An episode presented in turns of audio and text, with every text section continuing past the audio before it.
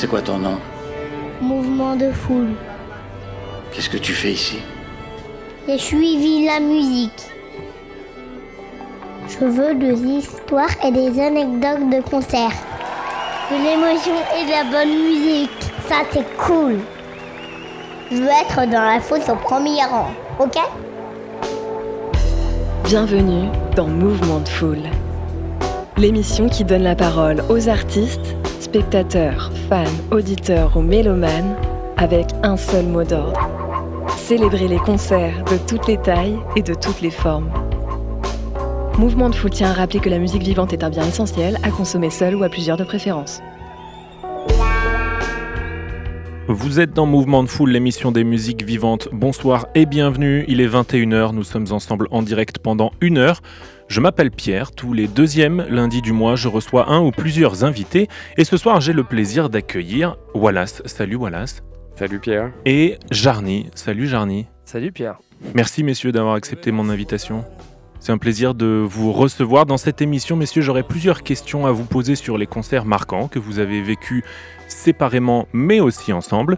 On s'intéressera également à votre parcours musical qui, on le verra, a toujours ou presque été en commun, puisque vous formez un duo qui porte le nom de Walou.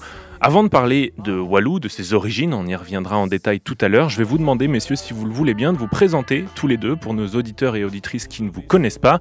Et on va commencer avec toi, Jarny, si tu le veux bien. Qui es-tu? D'où viens-tu? Dis-nous tout. Donc euh, Adrien, de mon prénom, Jarny, de mon nom de famille, euh, originaire de La Roche-sur-Yon en Vendée, 85, represent. Allez. Et euh, voilà, euh, à part ça, basketteur au niveau du sport, et puis, et puis, et puis, euh, travailleur dans la restauration. Merci Jarny. À ton tour, Wallace, de te présenter. Qui es-tu? Wallace ou Antoine euh, pour mon vrai prénom. Euh, originaire de La Roche-sur-Yon aussi, qui fait euh, un des Un premier points point commun. communs qu'on peut avoir euh, avec Jarny. Et euh, bah, écoute, euh, fan, de, fan de musique depuis de nombreuses années, de concerts. euh, donc euh, ravi de venir. Encore une fois, C'est un plaisir. Et puisqu'on euh, parle de musique, j'ai une petite question que j'aime bien poser à tous les invités en début d'émission. Je te la pose à toi, euh, Jarny, en premier. Aussi loin que tu t'en souviennes, c'est quoi ton tout premier souvenir de musique? Est-ce qu'il y en avait beaucoup, pas du tout, un peu à la maison? Euh, Est-ce que, comme ça, en y pensant, le tout premier souvenir de musique dans ta vie, c'est quoi? Bah, des gros souvenirs de musique que j'ai, c'est notamment les, les musiques d'échauffement au, au basket en fait, qui euh, c'est un peu comme, enfin moi mes vrais premiers souvenirs de kiff d'entendre de la musique, c'est euh, entendre du hip-hop euh, quand les grands euh, s'échauffaient avant les matchs. Ouais. Et vu que j'ai passé ma vie dans une salle de basket gamin, c'est vraiment ça, je trouve, le rapport à la musique. Et au niveau télévisuel, c'était, c'était le temps que je pouvais passer sur MCM. Ok. Et du coup, ouais, c'était vraiment ces deux choses-là. Limite, euh, pas, ça sortait pas d'une radio ni, ni d'enceinte, c'était euh, le son de la télé ou le son de dans une salle de basket. Et c'est ça qui m'a. Ouais. À MCM, tu parles forcément le son d'une génération. On est tous les trois des années 90, c'est quelque chose qui marque. Et c'est vrai que le lien au sport, c'est aussi associer la musique à une énergie, à un moment assez euh, fort qui, du coup, devient, euh, devient marquant dans ton cas. Je te pose la question aussi, euh, Wallace, ton tout premier souvenir de musique, si tu repenses le plus loin possible. Là, en y repensant, je ne sais pas si ce serait le plus loin, mais ce qui enfin, vraiment m'a marqué, là, euh, c'était euh, un soir d'hiver, euh, peut-être non, plutôt un matin d'hiver, euh, Ouais. dans la voiture euh, qui chauffait avant d'aller à l'école. Et je pense que c'était un CD euh, issu d'une compilation Télérama, et ça devait être la saga d'Ayam, qui était Oh, sur la joli. compile. Et euh, j'ai un souvenir de ce moment-là, euh, vraiment d'avoir entendu ça. Qui était une compile de tes parents, du coup, Ouais, ou que tu avais demandé à tes parents d'acheter que mes parents avaient dû avoir euh, par, le, par le magazine, quoi. Toujours le télérama chez les beaux, sur la table, toujours. Eh ben, ça c'est pareil, j'ai envie de dire les CD dans la voiture, euh, génération 90, c'était euh, essentiel bien avant euh, les plateformes. Euh, moi je faisais la sélection des disques euh, et c'était souvent les mêmes qui tournaient, hein, j'imagine que chez vous aussi c'était souvent Ouais. les mêmes qui tournaient dans la voiture. On continue de parler de musique dans votre enfance. Est-ce que vous avez pratiqué un ou plusieurs instruments de musique Jarny?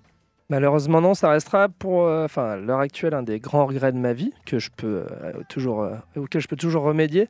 Mais c'est euh, la place du basket que ça a pris, alors ce qui était un vrai kiff, mais euh, du coup très chronophage et ça pas laissé malheureusement assez de place pour faire autre chose à côté. Bah, c'est souvent un choix à faire pour les parents, c'est assumer derrière déjà une activité sportive. Si on rajoute l'instrument, c'est. Ouais, T'avais des frères et sœurs, je sais pas. l'investissement. Ouais, j'ai une petite sœur, ouais. Et puis j'ai, enfin, c'est un investissement déjà de temps. euh, ça peut coûter de l'argent aussi ces activités-là. Donc ouais, euh, c'était, euh, c'était pris au basket. Et puis de toute façon, je pensais vraiment qu'à ça. Donc, euh, mais euh, j'ai toujours eu quand même la volonté d'un jour de. Mon père a commencé le piano à 40 ans. Waouh! Et en fait, je me suis dit, bah voilà, il avait été capable de faire des choses pendant 3-4 ans. Il s'est fait un kiff à ce moment-là. Et je me dis, j'oublie pas le, pas le truc. Tu les as pas encore les 40 ans, il est pas trop tard. C'est ça. mais je m'en rapproche. Voilà, c'est toi un instrument de musique quand t'étais petit? Bah, moi, de mon côté, euh, j'ai fait du basket aussi avec Larny. C'est vrai que c'était quelque chose qui nous a pris euh, pas mal de temps parce qu'on était sur un rythme assez soutenu d'entraînement. Mais euh, je me suis tenté euh, à apprendre la basse. Ok. Justement, à une période où j'en avais un peu marre du basket, j'ai voulu un peu freiner. Mais c'était aussi l'époque de la terminale, 17 ans. Donc un peu la période de changement de vie aussi, où après tu te lances un peu dans les études. Donc c'était pas la, meilleure période. Donc j'ai fait un an, mais j'ai pas persévéré assez pour que ça me prenne et que je continue. Et je pense après, j'y réfléchis de temps en temps. J'ai pas tant de regrets. Je pense avoir plus l'âme euh, mélomane et adorer la musique et ce ressenti et pas toujours besoin de cet aspect technique à pousser à fond quoi. Ouais, Peut-être qu'un jour ça hein. reviendra Je- mais J'ai pas de leçon à te donner, je Mhm. comprends tout à fait ce que tu dis. Moi aussi, j'ai fait un peu de piano, mais euh, ça s'est limité à quelques cours euh, sans solfège où finalement la technique et la rigueur, bah, ça peut très vite dégoûter euh, beaucoup de, de profils de, de jeunes. Et Mhm. en tout cas, moi, je l'ai souvent entendu dans cette émission. Messieurs, merci encore pour cette présentation. Je vous propose de passer à la première question qui est un rituel dans cette émission qui nous emmène encore une fois dans vos souvenirs d'enfance. Une question que j'ai posée à tous les invités des émissions précédentes. Quel a été le tout premier concert de votre vie? Et je me tourne vers toi, Wallace, en premier.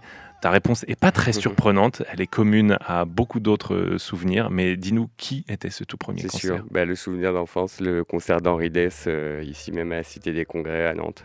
C'est fou parce que c'est, je pense, l'artiste qu'on a le plus cité dans cette émission euh, en deux saisons. euh, ça aurait pu être prédit, c'est sûr. C'était où? C'était quand, Henri Dess?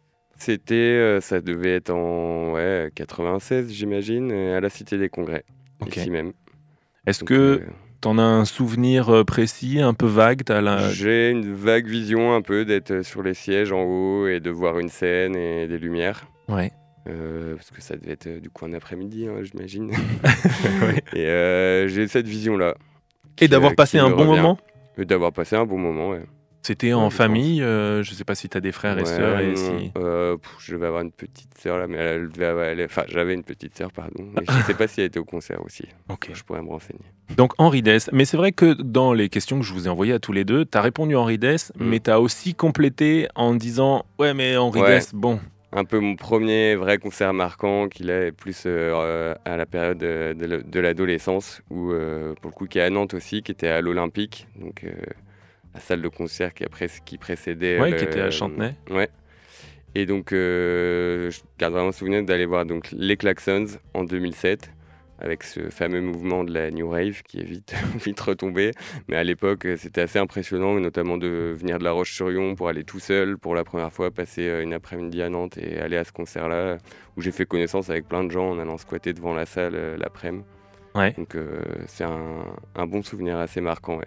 Bah, j'imagine, plus marquant, parce que c'est vrai. Et encore une fois, tu répètes un modèle que beaucoup d'invités ont, ont appliqué avant toi, de dire bah, le premier concert avec les parents, c'est une chose, on m'y a Mm. emmené, j'y ai pas euh, été de mon propre gré. Mm. Par contre, justement, à l'inverse, le premier concert où je vais en tant qu'adolescent, peut-être avec des potes, et c'est un groupe que je viens de découvrir et il y a une passion un peu adolescente, Mm. c'est forcément un souvenir différent, euh, souvent euh, plus fort aussi, un peu d'émancipation. Et c'est vrai que les Klaxons, euh, autant d'autres groupes anglais de la même époque sont restés, c'était vraiment la période phare du groupe euh, du rock pardon anglais des années 2000. Avant eux, il y avait eu Franz Ferdinand, il y avait eu Arctic Monkeys, Oui. euh, qui sont des groupes qui, qui perdurent et qui continuent encore aujourd'hui. À l'inverse, les Klaxons, ils ont eu pourtant un début euh, tout aussi tonitruant que, que les groupes précédents. 2007, leur premier album qui devient euh, tout de suite meilleur album de l'année au Royaume-Uni. Euh, des tubes euh, massifs, dont notamment, et puis je vais vous mettre un petit euh, extrait musical, parce que si le nom de Klaxons ne vous dit rien, je vais vous mettre 10 secondes et vous allez vous dire, ah ben oui, bien sûr, écoutez tout de suite de, de Klaxons.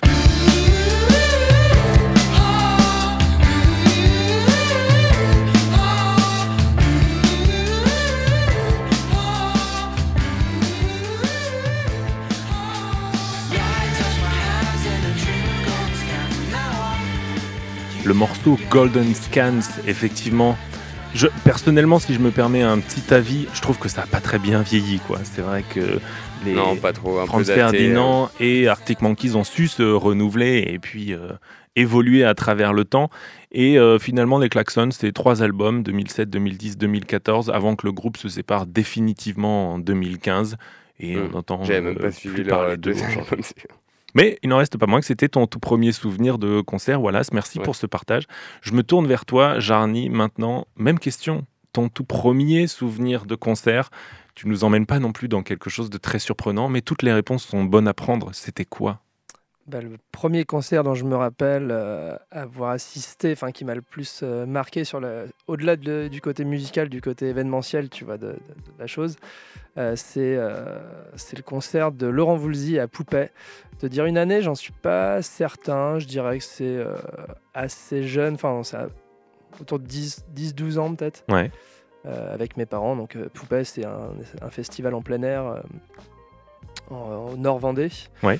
Euh, voilà, le lieu est assez incroyable en fait. C'est dans un théâtre de verdure. Euh, enfin, l'espace est assez joli. Et au-delà du souvenir musical que je peux en avoir, c'est euh, c'est ouais, l'arrivée sur le parking, garer plein de voitures en randonnion et marcher à pied, à se faire enfin, fouiller, euh, crocheter les billets, rentrer dans cet univers, l'attente aussi, voir toutes les gens qui s'affolent à la technique. Enfin, c'est ouais, c'est tout ça qui m'a. C'est découvrir un rituel finalement quelque ouais, voilà, c'est ça. Après, le, concert en soi, j'en ai pas gardé un souvenir impérissable, même si euh, un soir d'été, ça passait bien en vrai, tu vois. Et et non, après, euh, ouais, c'était vraiment ce côté ouais, événementiel qui m'a plu tout de suite. Est-ce que c'est pour ça qu'un jour, enfin, j'y ai travaillé euh, après, je sais pas, mais ça, ça c'est quand même toujours un truc qui m'a attiré, ouais, ce truc-là.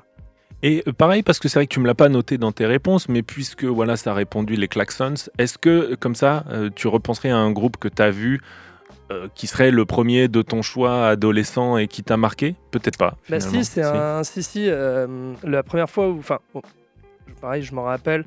On avait été à un festival avec Wallace où là, j'ai pas gardé un super forcément souvenir de, ce, de cet endroit-là. Euh, la progrès c'était euh, Enhancer, euh, Orange Blossom, Dionysos. Mais c'était celui d'après où là, on allait, on allait voir du hip-hop à un festival aux Oudéry à La Roche qui s'appelait Microcosme, je crois. Ouais, c'est ça. Et, et on va voir KRS-One. Et ah oui. KRS-One. Le grand écart, Laurent Voulzy, KRS-One. là, on y va entre potes. Euh, voilà, on a, on est, soit on est un tout petit peu avant d'avoir 18 ans, soit on a juste 18 ans, mais ça arrive assez tôt. Et, euh, KRS-One demande à qui veut venir danser sur scène. Quoi. On a, et là, on a le pote Juju qui, qui lève son bras, qui va, qui va faire un gros sea walk à côté de KRS-One. Le mec kiffe trop. Voilà, ça c'est vraiment mon souvenir le plus, euh, le plus marquant. Un joli grand écart de la légende du rap US euh, KRS-One à Laurent Voulzy.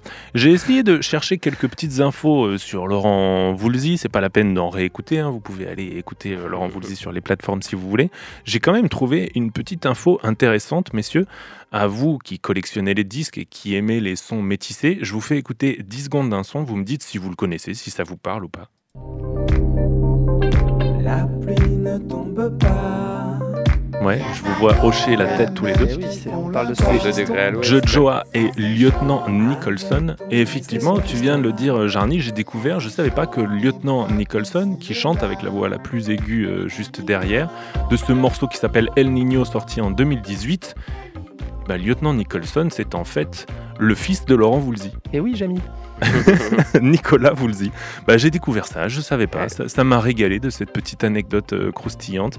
Et ça, c'est bien. En plus, c'est les... quand les fils d'eux ne reprennent pas le nom, ça, je pense ça enlève euh, ouais, effectivement. une pression et ils forgent un peu plus leur propre identité.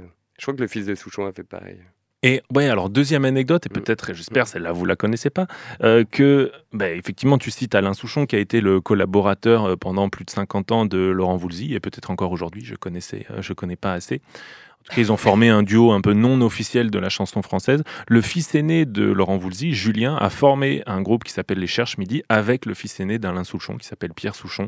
Donc le duo euh, Voulzy-Souchon continue euh, à travers les temps, ils ont générations. dû passer du temps ensemble, euh, gamins, donc il y a Bah, un espèce ça, de truc qui s'explique. Forcément. En tout cas, merci euh, Jarny pour ce partage de souvenirs d'enfance. Merci messieurs.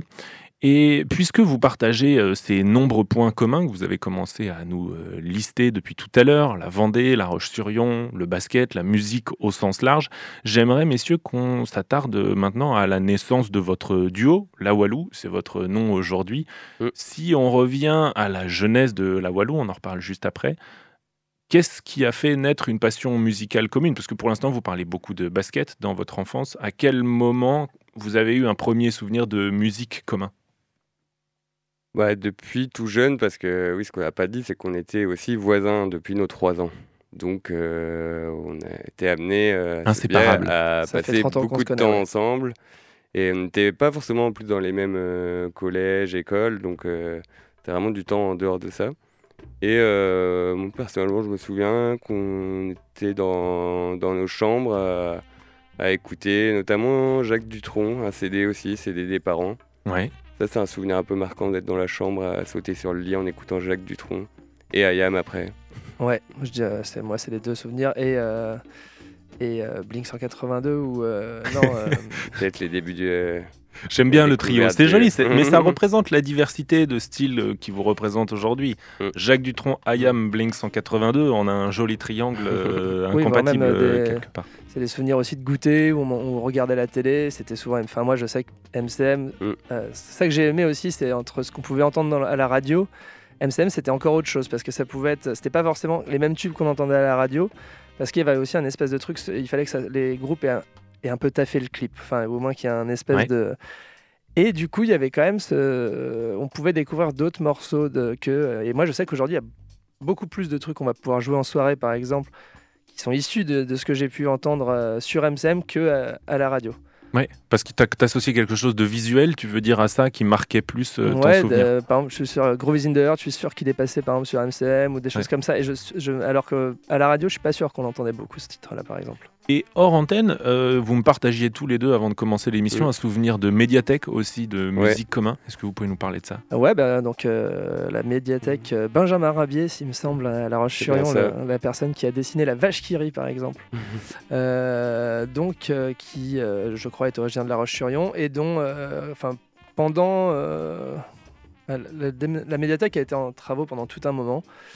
Et euh, j'ai souvenir que nous, quand on a commencé à pouvoir y aller un peu tous les deux, prendre le bus de, de notre quartier pour aller Le à la médiathèque le mercredi après-midi, on, on y allait et on, avec un ordi, on piratait. euh, Non, non, enfin, on pas- empruntait. on empruntait CD qu'on ramenait euh, très régulièrement et euh, jusqu'au jour on a même fini par aller à la médiathèque euh, quand on a eu euh, nos premiers ordi portables où là on, y allait, on montait au rayon disque, on descendait en bas et on, et on prenait, on se servait en musique. Et en vrai, pour une ville comme La Roche-sur-Yon, la médiathèque avait un- une super sélection euh, Mm. en musique. Large choix et on, on a fait pas mal de découvertes euh, à cette époque avec ça aussi. Ça nous a pas mal. Pour les moins de ouvrir. 20 ans qui nous écoutent, on passe pour des dinosaures à parler de découverte musicale à la médiathèque. Euh, Mm. C'est vrai que ben oui, c'était une autre époque, c'était les années euh, Mhm. 90, début 2000, c'était inévitable. Et euh, messieurs, de cette passion commune pour la musique, aujourd'hui vous êtes un duo de DJ. Comment s'est fait cette euh, transition, cette ambition de plus seulement écouter la musique à la maison, mais de se dire ah tiens, et si euh, on en faisait euh, quelque chose euh, Est-ce que vous avez appris à mixer ensemble, à essayer de jouer pour les copains, pour les autres ensemble? Comment ça s'est passé? Un peu. Le, bah, au début, ça s'est fait voilà, plusieurs années. Enfin, on a toujours continué à apprécier la musique. Et puis, de fil en aiguille, on s'est mis un peu enfin, à commencer à collectionner des disques, les vinyles.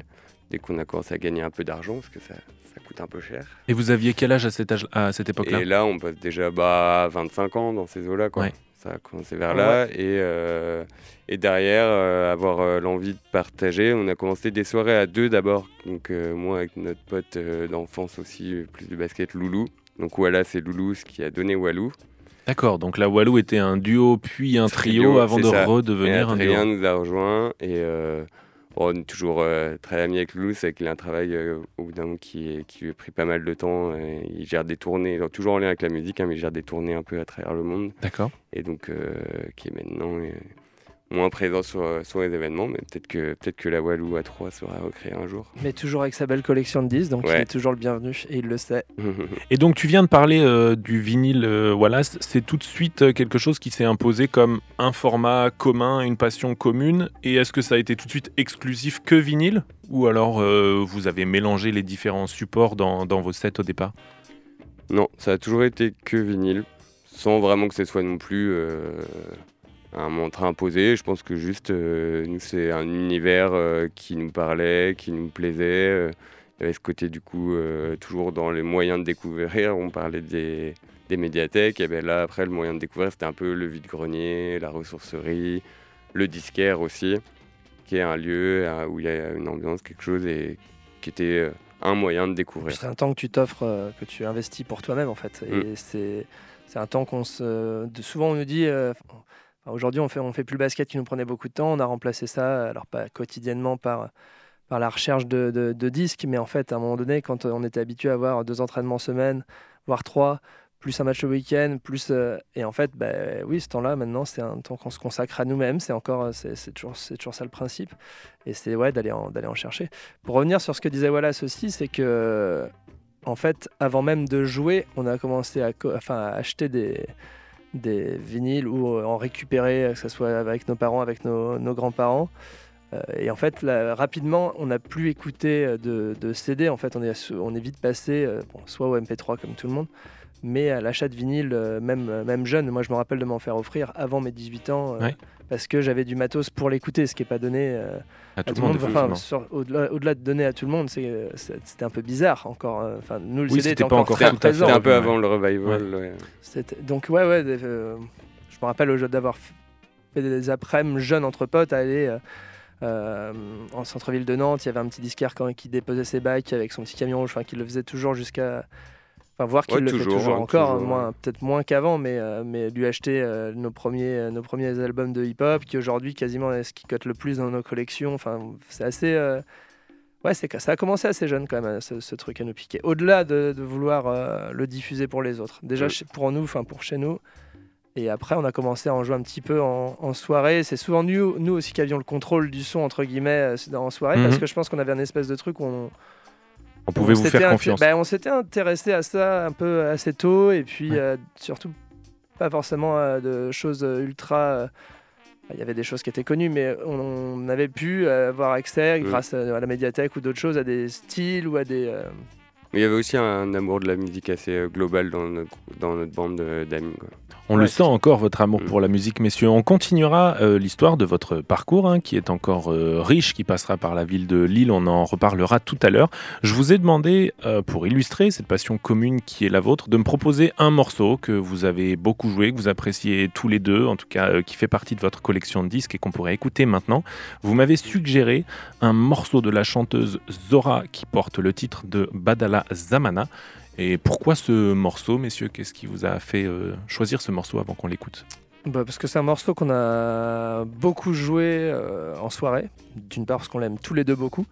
Mm. De deux, parce que euh, il y a de l'énergie qu'il amène auprès des gens à qui on a pu le faire découvrir ou redécouvrir pendant une soirée. Et je trouve qu'on a toujours un souvenir assez marquant dès qu'on le joue, que ça, ça réagit assez bien. Ça marque des gens, et tout type de gens. Ouais, vraiment, ouais, ça peut. Ouais, c'est assez, euh, il est assez, assez fou ce morceau. Moi, la dernière fois que je l'ai fait découvrir à quelqu'un, c'est un Algérien justement, ouais. qui a 64 ans, il me l'a dit hier, 64 ans, avec qui je bosse.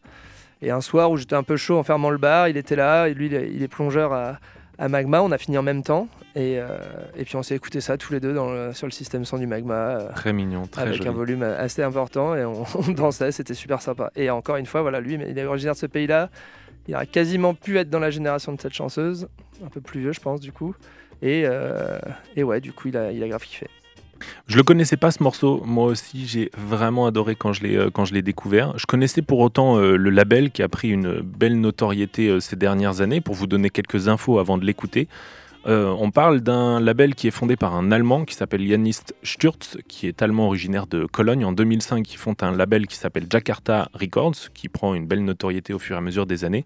Et en 2017, ils créent un sous-label de Jakarta pour élargir les univers musicaux et ils lancent Habibi Funk qui est en fait euh, né de sa passion des sonorités traditionnelles du Maghreb et d'Orient, surtout années 60-70. Et euh, son souhait, c'est de montrer une facette, euh, et c'est ces mots, du monde arabe que peu de gens connaissent, et aussi casser les stéréotypes qui englobent souvent cette musique méconnue.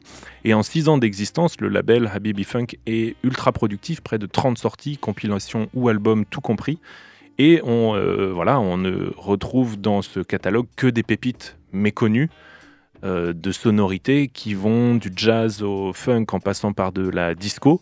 Et justement, c'est toutes ces sonorités-là qu'on retrouve dans ce morceau de la chanteuse, tu l'as dit, Jarny, qui est algérienne, qui s'appelle euh, Zora Aïssaoui, pour bien prononcer son nom. Et le morceau s'appelle Badala Zamana. Juste les 20 premières secondes avec les percussions et la basse, moi c'est ça qui m'a attrapé. quelque chose de, très joyeux. Un vrai plaisir de l'écouter dans cette émission ce soir et de vous le faire découvrir. La chanteuse Zora avec le titre Badala Zamana dans Mouvement de Foule.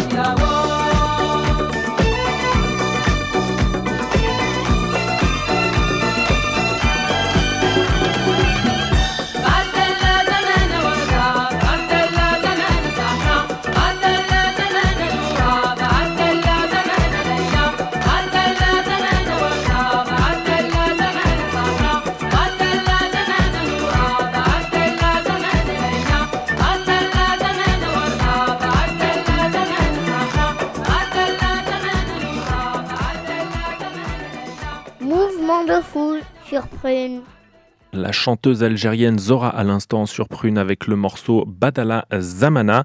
Et puisque je m'adresse à mes deux invités connaisseurs ce soir, je me dois de faire un mea culpa puisque ce morceau a été réédité en 2021 sur Habibi Funk, mais il l'avait déjà été en 2019, deux ans avant. Sur quel label, messieurs? J'ai pas retenu le nom. MTMU. Bravo. Label, de San Soda. Ça méritait de le citer puisque ça avait été fait avant. Vous nous avez parlé tout à l'heure, messieurs, de chacun individuellement vos souvenirs de premiers concerts. Pour la suite de l'émission, vous allez nous partager deux souvenirs de concerts qui sont communs. On l'a compris, vous avez beaucoup partagé ensemble et vous continuez de beaucoup partager euh, en amitié, en musique aujourd'hui. Et donc c'est pour ça que la prochaine question que je vous ai posée, c'était, messieurs, est-ce que vous accepteriez de partager un souvenir de concert qui soit marquant, émouvant, fort, et que vous avez vécu tous les deux? Et en réfléchissant à la réponse, vous m'avez dit... Tony Allen? Tony Allen, tout à fait. Alors Tony Allen, c'était où C'était quand c'était dans quelles conditions? Racontez-nous tout. Je crois qu'on a retrouvé la date. On a réussi à retrouver la date. On est au 13, février. 2010. Non. En tout cas, c'est ce que vous m'avez noté. 13 ah, février 2010. 2010, si, si, ça colle. Oui, c'est ça, 2010. c'est ça, c'est quand tu étais de retour à La Roche. Euh, c'est exactement ça. Mm. Donc, on est où en 13 euh, février 2010 On est à La Roche-sur-Yon. On est à La Roche-sur-Yon. Euh, je voudrais quasiment l'adresse exacte à mm-hmm. l'époque du Fusion. On est au Fusion anciennement, donc la nouvelle salle maintenant c'est le KM à La mm. Roche. Et là on était au Fusion, donc c'est en centre-ville derrière le théâtre.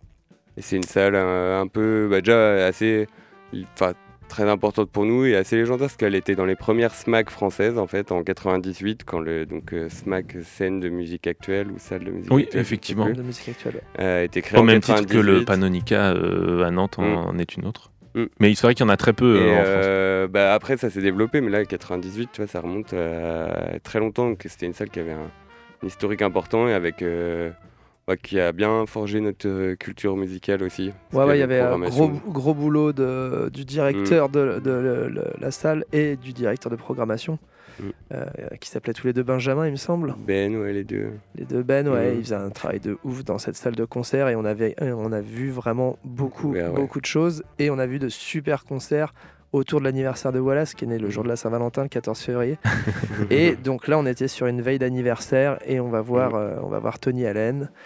Euh, bah là, oui, ça confirme complètement ce que tu viens de dire. C'est-à-dire des vrais efforts de programmation. Tony Allen, qui est une légende de l'afrobeat, on en reparle tout à l'heure.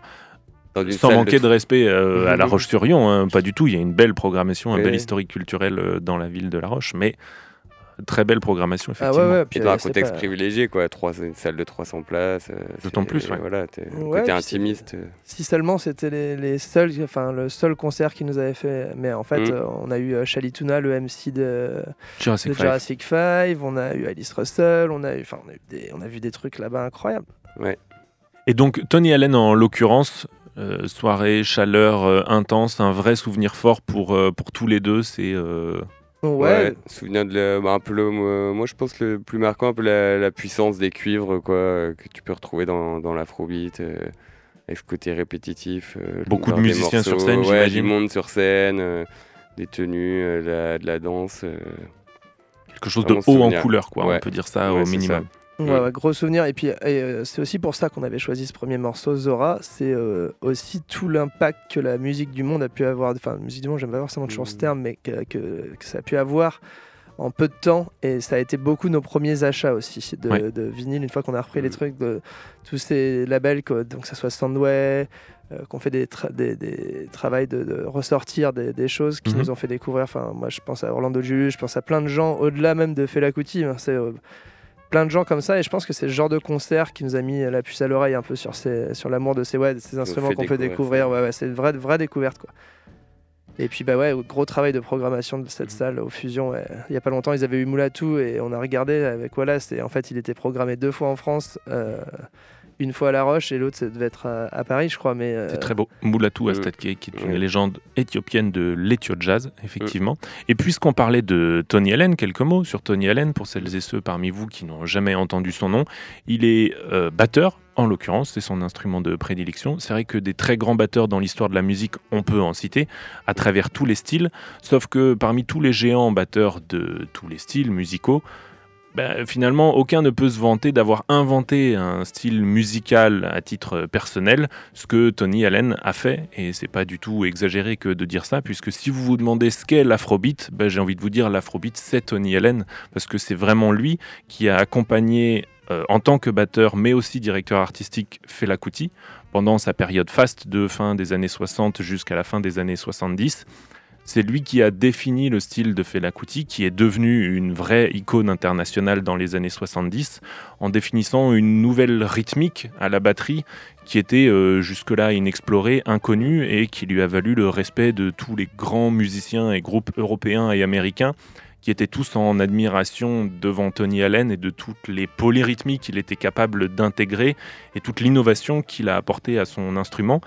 Au-delà de la carrière qu'il a eue de grand succès avec Fela Kuti, il a aussi poursuivi une carrière en solo avec plus de 25 albums jusqu'à la fin de sa vie, puisqu'il est mort en avril 2020 à l'âge de 79 ans, en plein confinement. Moi j'étais très triste Mm. ce jour-là d'apprendre euh, sa mort, alors qu'il était encore actif et jusqu'à la fin il jouait de la batterie. Et euh, voilà, Ouais, si vous vous renseignez côté, sur... euh, il avait un vrai côté. euh, il, s'intéresse- enfin, il traversait les générations en fait. Parce Tout que jusqu'à la styles, fin, ouais. il allait jouer avec des, des nouveaux groupes qui émergeaient juste quasiment. Et hop, il fait un album avec les New Guinea. Hop, il fait. Enfin, il y avait vraiment un- un- ouais, une réelle volonté. Enfin, il traversait, euh, il traversait les, les âges, ce monsieur, c'était incroyable. Une vraie légende. Si vous ne Mm. connaissez pas et que vous découvrez ce soir, intéressez-vous au travail de, de- Foncez. de Tony euh, Allen. Et je vous ai demandé, messieurs, de me suggérer un morceau de Tony Allen qu'on va écouter tout de suite. Vous m'avez suggéré le morceau Secret Agent, qui est le morceau titre issu de l'album du même nom, qui est sorti en 2009. Pourquoi Ouais. ce morceau plus qu'un autre? S'il est sorti en Ouais, 2009, vous l'avez vu en Je 2010, pense que c'était vous le l'avez vu sur morceau de scène. l'é- ouais, le morceau de l'époque qui, qui nous l'a donc euh, fait découvrir. Donc euh, on s'est dit que qu'on était en période de souvenirs, ça collait bien. avec C'est ça. tout à fait cohérent. On écoute donc tout de suite dans Mouvement de Foule le Nigérian Tony Allen avec le morceau Secret Agent.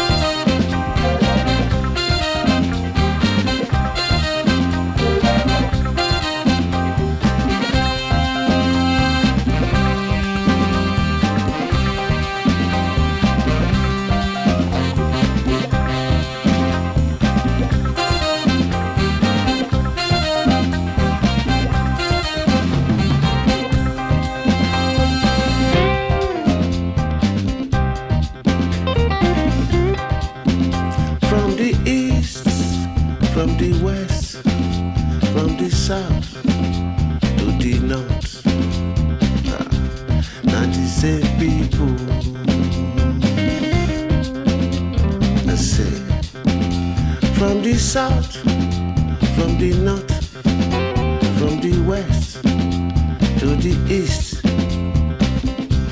Now the same people. These people where I want to talk about, they go they pretend say they be your friend.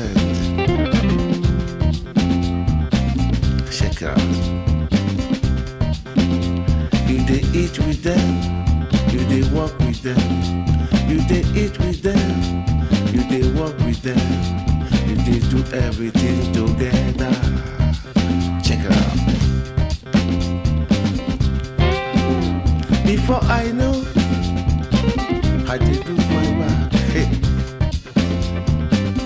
I see say the, dagger for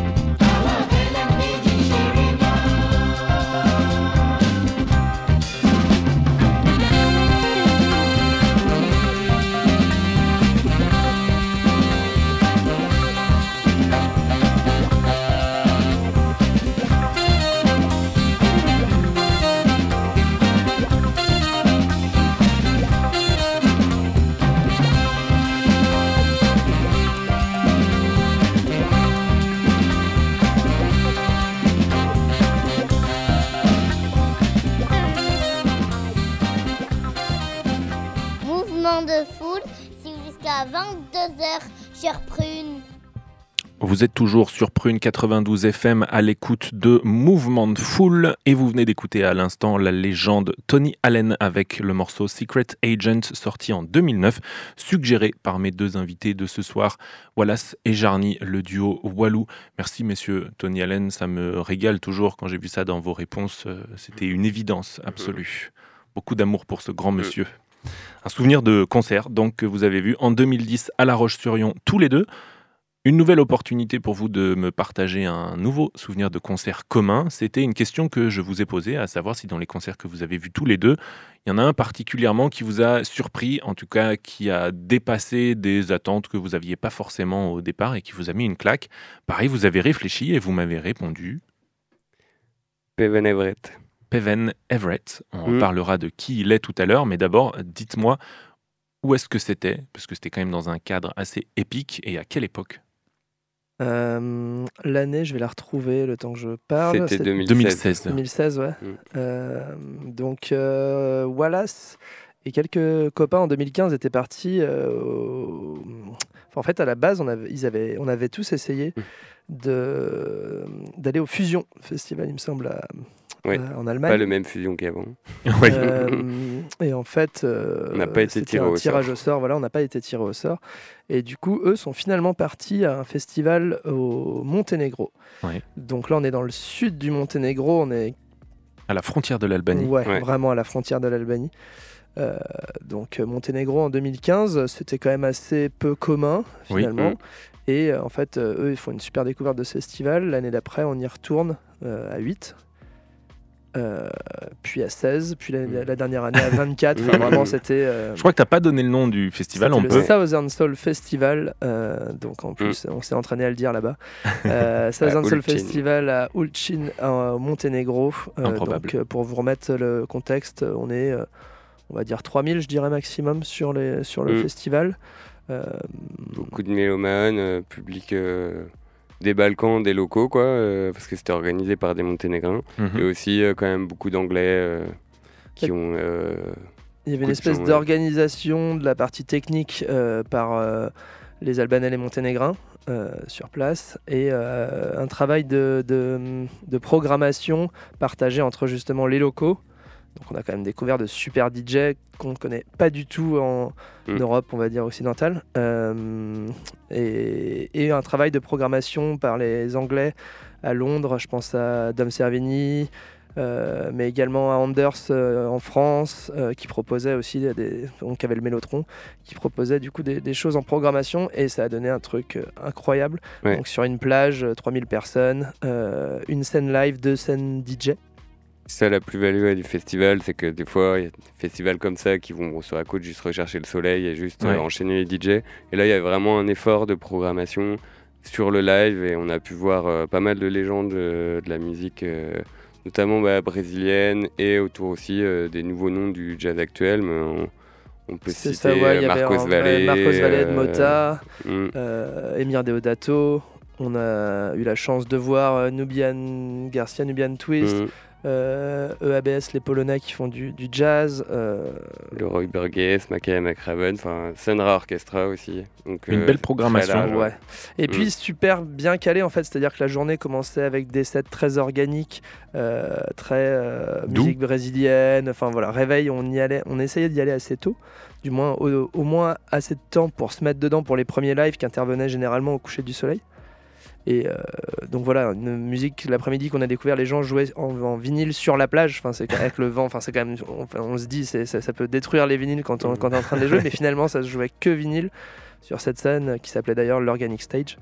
Euh, on s'en suivait du coup les, les- les concerts et après on passait dans- sur des trucs un peu plus euh, un peu plus euh, ça venait souvent plus Plus de Détroit ou de Chicago un peu plus dance floor quoi. Ouais. Et c'était vraiment hyper bien rythmé euh, par rapport à la journée c'était non c'était top. Et justement, tu dis Détroit ou Chicago, la transition est parfaite pour parler de l'artiste qui vous Ouais. a marqué sur cette programmation 2016, puisqu'il s'agit de Peven Everett, qui est lui né dans la banlieue de Chicago. Ce concert, pourquoi il vous a marqué plus que les autres? C'était un live en l'occurrence? Je pense, moi, je dirais, bah, parce que justement, euh, Peven Everett, il est plutôt connu pour ses morceaux dance floor euh, qui vont être joués, euh, joués par, les DJ par les DJ. Ouais. Et euh, je pense qu'en le voyant en live, on savait pas forcément à quoi s'attendre. On se dit tiens, qu'est-ce que ça va être? Et en fait, euh, bah, de le voir arriver sur scène avec euh, Jason Nora, puis tout un groupe derrière, et se mettre au clavier et, euh, enchaîner vraiment un vrai live quoi, qui grouvait à fond. Ça, je pense ça a été une bonne surprise, quoi, comme ça, de, de pas forcément s'attendre à prendre une claque et en fait de, de voir une énergie. Euh, Ouais, c'était globalement toujours hyper groove, que ce soit pour, la, pour Marcos Valle, la musique brésilienne, etc. Mm. On a l'impression que ça, que ça donnait du punch à- aux albums qui sont déjà, euh, pour la plupart, très groove, mais le fait de le voir en live, c'était déjà incroyable dans cette atmosphère-là. Et euh, ouais, comme disait Wallace, sur, euh, sur d'autres parties où on pensait plutôt à la partie euh, musique électronique et tout, on en revenait à quelque chose de plus proche limite du groupe, encore plus euh, chaleureux et dansant qu'un qu'un qu'un dance floor. quoi. C'était un, un vrai dance floor en fait. On était les pieds dans le sable, mais ça allait à ce rythme-là. On n'avait pas, pas de basket, c'était c'était super. Ça donne envie. Et j'ai l'impression que c'est un festival, pour avoir regardé leur page Facebook qui s'arrête en 2019, qu'ils Ouais. n'ont pas survécu au Covid et que ça n'existe plus Mm. aujourd'hui. Mm. Je crois que c'était même avant le Covid, la dernière année avait été un, un peu difficile. D'accord. Je crois. Donc, Là, euh, ouais, Donc vous On parlez d'un... Anticipé même. un souvenir de, de festival unique qui a priori, a priori n'aura plus lieu. Vous avez fait partie de ces chanceux qui ont pu être là sur la plage. Et c'est vrai que Peven Everett, pour redonner quelques mots sur lui, euh, j'ai appris beaucoup d'informations. Je connaissais de nom, je vous l'ai dit, il vient de Chicago, il est né en 75. Et puis il commence la musique très jeune, touche à tout. Il se met à la trompette qui devient son instrument de prédilection. Il est tellement bon qu'en 95, il a à peine 20 ans, il se produit à New York avec la relève du jazz de l'époque, et le New York Times fait un article sur lui en titrant Le futur Miles Davis est peut-être sur cette page. Ce qui était très prometteur pour lui, donc il avait une voix, en tout cas dans le jazz traditionnel en tant que trompettiste. J'ai pas eu assez de temps et c'était assez difficile de savoir est-ce que finalement cette carrière de jazz ne s'est jamais fait par choix ou parce que finalement l'opportunité s'est jamais présentée pour lui? Difficile de dire. Mais en tout cas, à New York, dans les années 90, à la même époque, c'est l'émergence d'une scène électro, house, garage qui s'exporte de plus en plus. Et donc finalement, Peven Everett vient à collaborer avec un autre producteur de Chicago qui s'appelle Roy Davis Davis. pour produire son tout premier morceau qui sort en 96, morceau qu'on va écouter juste après qui s'appelle Gabriel.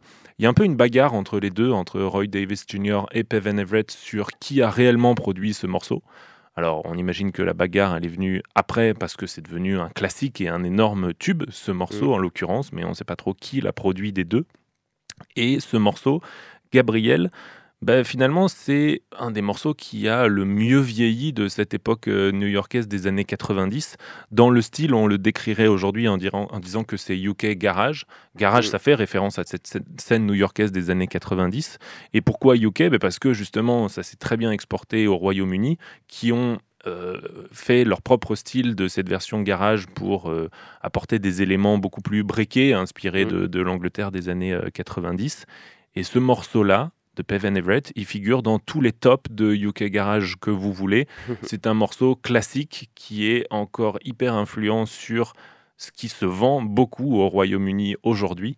Un classique intemporel, quelque part, où finalement Peven Everett chante, il est aussi à la trompette et à la production.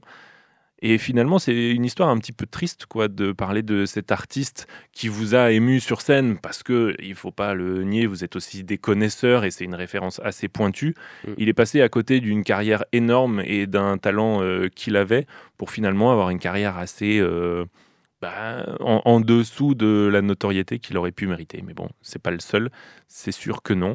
On va donc écouter dans Mouvement de Foule le morceau de Peven Everett, Gabriel, tout de suite.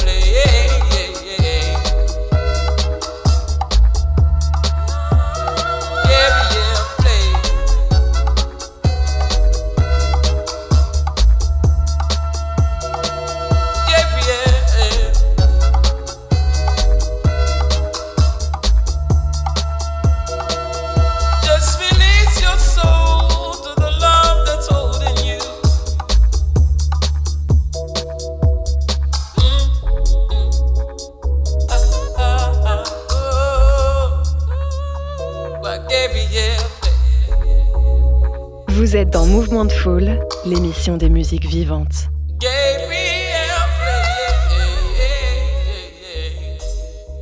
Gabriel.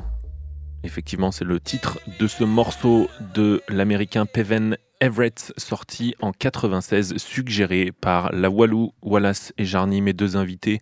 De ce soir, un souvenir de concert au Monténégro en 2016. Les pieds dans le sable, les pieds dans l'eau. Mm. Un joli souvenir. Merci messieurs pour ce partage et pour ce morceau, un classique intemporel. La larme à l'œil. On a euh, fait une petite pause sur votre parcours tous les deux, messieurs, tout à l'heure, où au milieu de votre vingtaine, vous aviez commencé les DJ sets, vous formiez un trio qui s'appelait La Walou.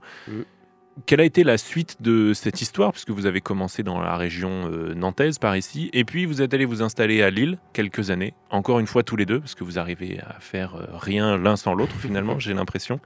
Racontez-moi la suite de cette histoire de Lille, puis votre retour à Nantes il y a quelques années. Mais en fait, avant Lille, on avait, à part en soirée avec les copains, jamais trop mixé euh, nulle part. Euh, la première euh, vraie fois, c'est donc voilà, c'est Loulou qui font euh, ça. En fait, moi, en 2016, je m'installe à Lille après avoir bien pété les plombs dans ma vie. Je me sépare de ma meuf, je perds un pote, je, mon taf ça va pas. Et là, il y a un pote qui m'appelle qui me dit on cherche, je faisais pas du tout de restauration à l'époque, on cherche un gérant de bar. nous, le bar dans lequel j'avais été justement la première fois où j'avais découvert Lille, c'est- qui s'appelle Lille au bar. Et du coup, je me récupère ce, ce bar à gérer euh, avec mes potes. Et puis, et puis voilà, ce qui venait souvent avec euh, Loulou qui était, à, enfin voilà, c'était à côté de Paris. Loulou à Paris, il venait souvent. Euh, et puis un jour, euh, bon, ça Ils parle de l'idée. quoi. Ouais, voilà, ils ont proposé de passer du passer de la musique au départ. Donc moi, la- la- je crois que la première, je suis pas avec eux, euh, mais je passe une soirée de dingue derrière le bar. je me fais défoncer en plus de ça, parce que dès la première, ça avait relativement bien marché. Et puis je crois qu'il y en a peut-être eu une deuxième, mais pas plus. Et puis à partir de la deux ou troisième, euh, je rejoins, je les rejoins. Et puis on commence comme ça à trois, tous les premiers samedis du mois, euh, dans le même bar. Mm. Euh, donc ça a commencé pendant 2-3 ans. Ouais, Ah ça- ouais. ça- ouais, ouais, on en fait, on en fait, Ouais, on en fait mois, au moins une, ouais, une petite trentaine, je pense, là-bas. Joli. Donc, euh, dans un lieu que- qui recevait pas forcément beaucoup de DJ sets, mais qui s'y prêtait bien. Euh, et puis, ben, après ça, euh, voilà, c'est venu s'installer à Lille. Et puis, on a commencé, du coup, à pouvoir aller jouer dans d'autres bars aussi. euh, varier un peu les, les plaisirs, tout en gardant ce premier samedi du mois à Lille au bar. hein, vraiment, ça, on voulait, on voulait pas en déroger. Et puis, et puis voilà, euh, voilà, je te laisse parler du côté comme à la radio, parce qu'on a, on a commencé un peu aussi la radio à ce moment-là. En parallèle, on a, on a eu l'opportunité du coup de, de commencer à faire euh, des émissions sur une web radio euh, lilloise. Ça s'appelle Effectivement. Comme à la radio, euh, donc un peu différent du Comme à la radio nantais, mais issu, je pense, de, de la même influence, hein, qui est euh, l'album de Brigitte Fontaine. Et donc, euh, c'était plus l'opportunité du coup de faire un peu, garder cette idée de DJ set, mais de se mettre un peu une, une thématique en début d'émission, enfin en émission, et puis de, de faire une sélection autour un peu d'un style, d'une ambiance, ou, ou alors que des 45 tours en français, ou des choses comme ça. Quoi. Donc, euh, on a pu faire euh, ouais, euh, quelques émissions, et ça nous a bien plu. Ouais, on avait 6-7 émissions. Et puis, euh, bah, c'était aussi l'occasion pour nous, euh, c'est ça le plaisir aussi d'aller à la radio, euh, c'est de bah, pouvoir jouer des choses qu'on joue, qu'on écoute à la maison et qu'on ne peut pas forcément partager si les gens viennent pas chez nous. Mhm. Euh, parce qu'on ne peut pas les jouer en soirée pour euh, X ou Y raison, soit dans le, le tempo, soit dans. Enfin voilà, donc c'est l'occasion de, de faire découvrir d'autres choses, euh, soit à des copains, parce qu'il ne faut pas se voiler la face, il y a aussi beaucoup de copains qui, qui écoutent nos émissions, euh, et puis éventuellement se faire découvrir par d'autres gens, et puis ça, c'est ça qui, est, ça qui compte et qui est cool, ouais. Et vous avez fini par revenir à Nantes, encore une fois, Mm. tous les deux? Quasiment, quasiment. Pas forcément en même temps. Quasiment en même temps. à peu on- près en même temps. Bah, on était en coloc à Lille quand le. Sur la dernière année à Covid Lille, ouais, est en- arrivé. quand le Covid est arrivé, ouais. Et donc on a un peu euh, tous les deux en même temps eu cette euh, quand même envie de se rapprocher bah, de nos familles et puis de nos, nos groupes d'amis aussi qui étaient, euh, qui étaient dans, le- dans la région de Nantes. Ouais, Retour à la maison. Mais la passion pour la musique, elle reste. Mm.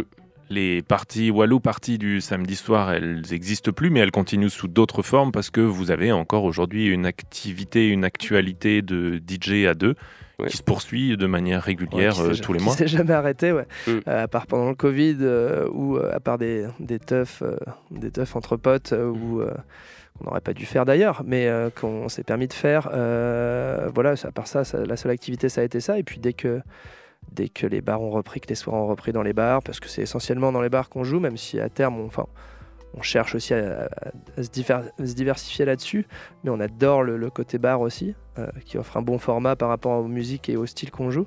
Et du coup, euh, ouais, ouais, ça c'est reparti assez vite. euh, bah, la première personne qui nous avait fait jouer à, à Nantes, c'était, Ben, qui est le, le patron de la Safe Place avec sa copine Sego, euh, qui ont tous les deux ce, ce super lieu. Et en fait, bah, ils nous ont fait rejouer quand on est revenu officiellement à Nantes, cette fois s'installer. Euh, le bras de fer également, pause, voilà, pas, mal d'endroits qui euh, nous ont fait confiance et avec dans des endroits où aussi on- nous on a apprécié jouer, ce que euh, est déjà très bien reçu.